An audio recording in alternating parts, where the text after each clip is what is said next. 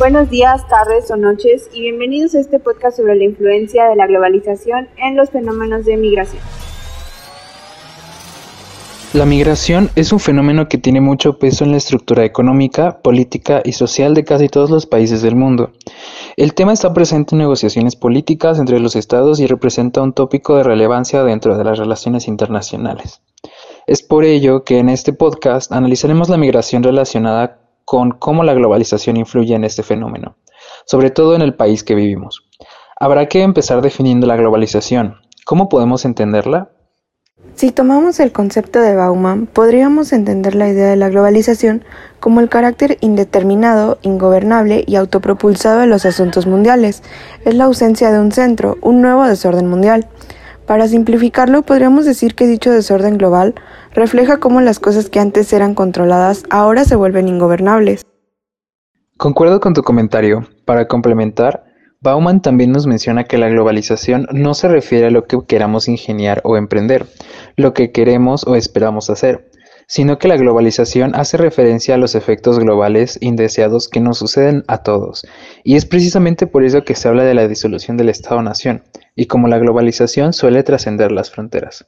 Es cierto, y en relación con la disolución del Estado hay que ver cómo las naciones antes tenían un mayor control en las distintas esferas, poseían autosuficiencia militar, económica, cultural, pero llegó un punto donde, a fin de conservar su poder, las naciones tuvieron que buscar alianzas y ceder parte de su soberanía a estas nuevas formas que surgieron. Por lo que, ¿crees que esto poco que hemos hablado podríamos irlo hilando con el tema de la migración? Claro, entrando en contexto de la migración, hay que aclarar que este ha sido un fenómeno mundial e histórico que ha estado presente desde hace siglos, pero apenas recientemente empezamos a ver cómo los flujos migratorios se intensifican, cómo surge la existencia de organismos que tratan de regular y ejercer legislación, sobre todo lo relacionado a la migración, y cómo ésta se vuelve un tema de discusión que los estados suelen incluir en sus agendas a la hora de negociar con otra nación. Es algo que quedó muy claro cuando Trump presionaba con el asunto de los migrantes, ¿no? Completamente cierto. Lo último nos sirve sobre todo para relacionar el concepto de desorden global, porque vemos que la migración ha sido un fenómeno que se vuelve hasta cierto punto incontrolable por el Estado.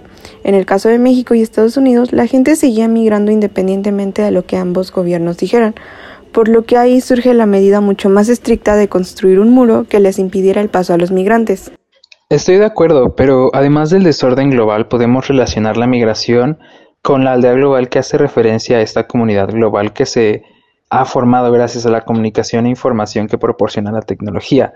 Actualmente se ha acentuado el abaratamiento y facilidad de medios de transporte y esto impulsa a las mafias de traficantes ilegales y aunque como ya se mencionó, es cierto que si bien el movimiento transfronterizo de mano de obra es un fenómeno que siempre se ha dado independientemente de un mercado globalizado, no es menos cierto que la migración se ha elevado y ampliado recientemente. Y si consultamos datos, nos daremos cuenta de cómo los 209 estados existentes en el mundo, cerca de la mitad participan en estos procesos, 43 como países de recepción, 32 como países de salida, y 23 como países de recepción y salida. Cada vez son menos las zonas del mundo que quedan al margen de fenómenos migratorios.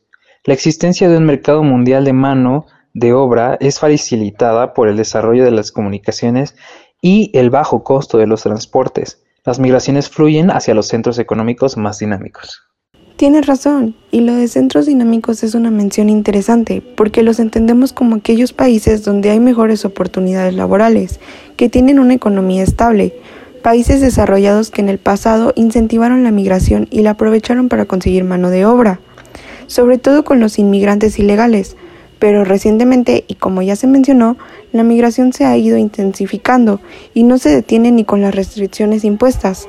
Ante este panorama, la migración se vuelve un problema para estos centros dinámicos y empezamos a notar que se criminaliza al inmigrante, surgen discursos de racismo y xenofobia. Eso es algo muy cierto. Existe en los países receptores de migrantes este pensamiento de que los países de donde provienen los migrantes son lugares de guerras, asesinatos, drogas, saqueos, enfermedades contagiosas, por lo que la gente que llega representa una amenaza.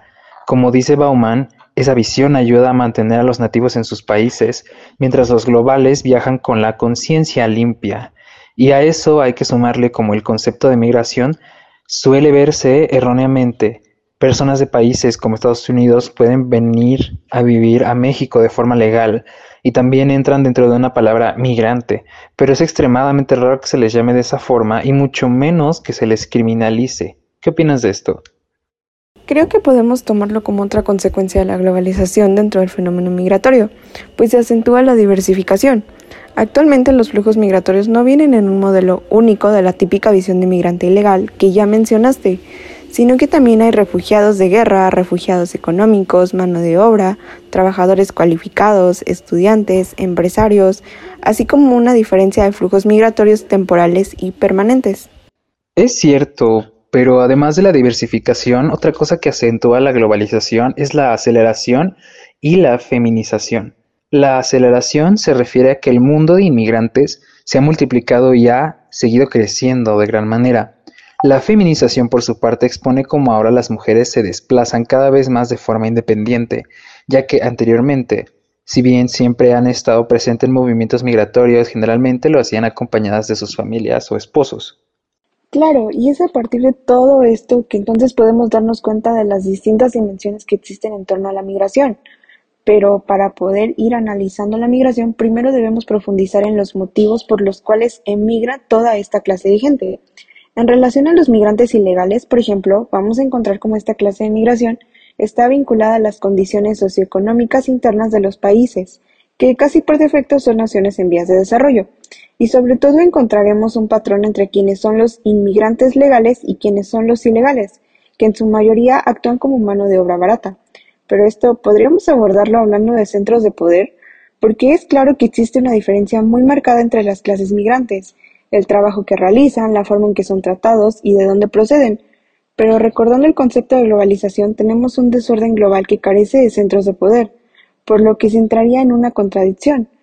Peter Stalker, por ejemplo, sostiene que el problema de la globalización es que la ven como un fenómeno nuevo, alarmante y fuera de toda posibilidad de control humano, por lo que si siguiéramos esa visión, la migración y sus consecuencias negativas quedarían fuera de la responsabilidad de los estados que no pueden hacer nada. Buena pregunta. Em, creo que si bien no existen centros de poder como antes se concebían, sí existe una especie de dominación que concede mayor libertad a países o actores dominantes que imponen restricciones a la libertad de decisión del bando dominado. Bauman dice que la libertad de elección de unos es el destino cruel de otros. Las riquezas son globales, pero la miseria es local. Pero aunque exista esta, podríamos decir que los países más desarrollados y los actores hegemónicos controlan el barco, pero no lo no lo marean. El proceso de globalización enriquece de forma general a ciertos países, pero al mismo tiempo puede exacerbar las disparidades internas. Lo que podemos analizar es por qué existe esta relación de dominio y dependencia dentro del fenómeno de las migraciones. Pero esto hay que identificar qué actores se encuentran dentro de la jerarquía global en el fenómeno de la migración. ¿Cuáles dirías tú que son estos actores?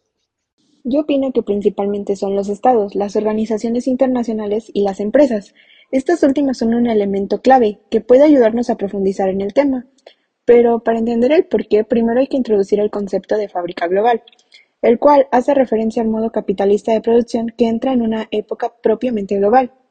Las fuerzas productivas y la división internacional del trabajo se desarrollan en escala mundial, resaltando que el capitalismo es esencial en el análisis, pues los países quedan conectados por esta fábrica global, donde las decisiones se encuentran en manos de órganos que escapan de los controles de gobiernos y se convierten en mecanismos de control y presión de las autonomías nacionales.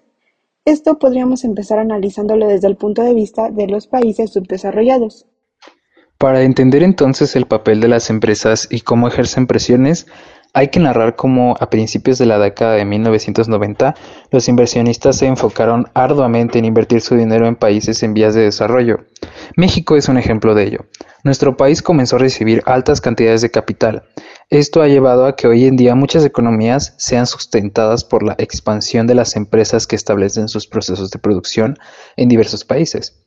En su mayoría, los que están en vías de desarrollo, pues existe una activación de la economía que se basa en la explotación de mano de obra. Estamos frente a dinámicas que son dictadas por el capital, en este caso las empresas. A eso hay que sumarle la presión que se ejerce sobre la autonomía nacional. Analicemos la situación de esta manera, ¿ok? Tenemos un país con altos índices de pobreza y baja calidad de vida. Debido a esto, la gente se ve obligada a salir de su territorio para migrar y buscar mejores oportunidades. La solución obvia para frenar estos fenómenos migratorios sería mejorar la calidad de vida. Ante esto, el gobierno tendría que actuar y buscar que se implementen condiciones dignas de trabajo y aumentos de salario. No obstante, son las empresas quienes ordenan el capital, dejando estas situaciones fuera de las manos de los estados y recurriendo a estrategias como amenazar con quitar la empresa y afectar la economía del país. Completamente cierto, y el campo también es una dimensión a analizar dentro de los procesos migratorios, una dimensión donde las empresas también intervienen cada vez más, muchas veces despojando tierras o acabando con zonas verdes para poder construir fábricas, lo que causa que las condiciones empeoren y la gente no tenga otra opción que irse a otro lugar donde puedan sustentar su situación económica.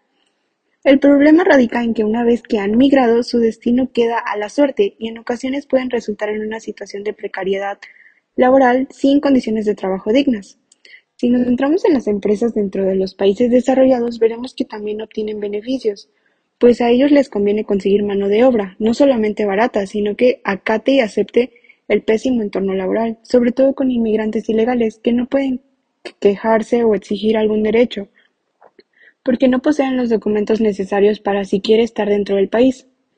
Un caso sonado es la industria del vestido, que recurre a mano de obra que no es sindicalizada, y es una industria alimentada básicamente con inmigrantes recién llegados. Y hasta aquí hemos analizado el papel de las empresas, ya que en un mundo globalizado donde el capitalismo tiene una presencia absoluta, son ellas a quienes corresponde ordenar todas estas dinámicas que ya mencionamos.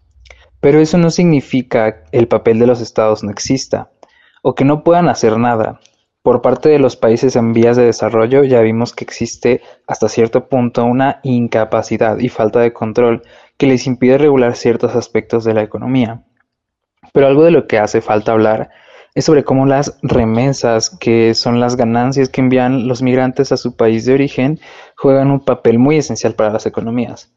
Es el caso de nuestro país. Desde el sexenio de Fox comenzó a hacerse presente un fenómeno migratorio muy notorio y las remesas que entraban al país comenzaron a jugar un papel muy importante, pues contribuyen de manera notable en las cuentas nacionales y pueden ser utilizadas para financiar inversiones para el desarrollo.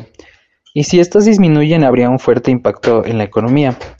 Para complementar, tenemos el dato, según Castells, de que las remesas de los migrantes pasaron de 2.000 millones de dólares en 1970 a 70 mil millones en 1995. Son cifras realmente interesantes considerando que ni siquiera se llega al año 2000 y nos permite comprender que hasta cierto punto la migración puede resultar beneficiosa a la economía de los países subdesarrollados.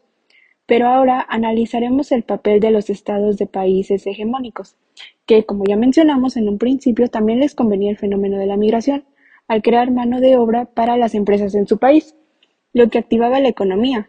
Pero una vez que la migración se expande sin control, empieza a representar un problema, lo que lleva el tema a las negociaciones entre países. Estados Unidos, por ejemplo, en este país más de 25 millones de latinoamericanos se dirigen hacia dicho estado, siendo México el que más emigrantes envía, sobre todo porque comparten frontera.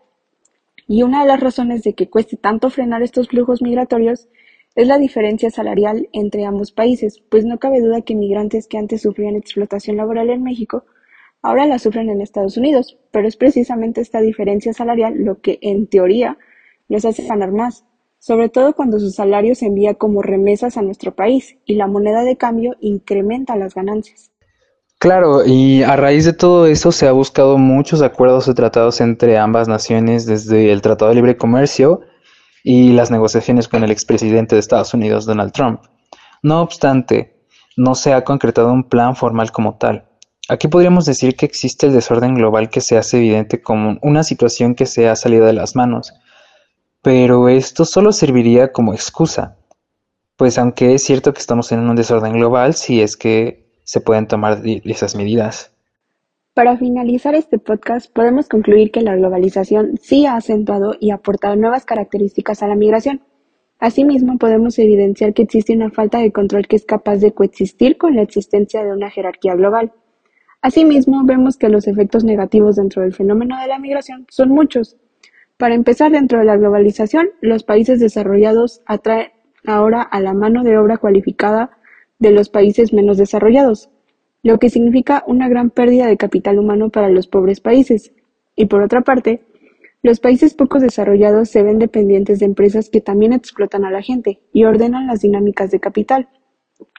Por último, otro aspecto negativo es la desintegración familiar, lo que trae consecuencias negativas a nivel social. Esperemos que este podcast haya sido de su agrado. No se olviden de consultar las referencias si quieren conocer más del tema. Y no queda nada más que desearles una bonita tarde, noche y que estén bien. Saludos.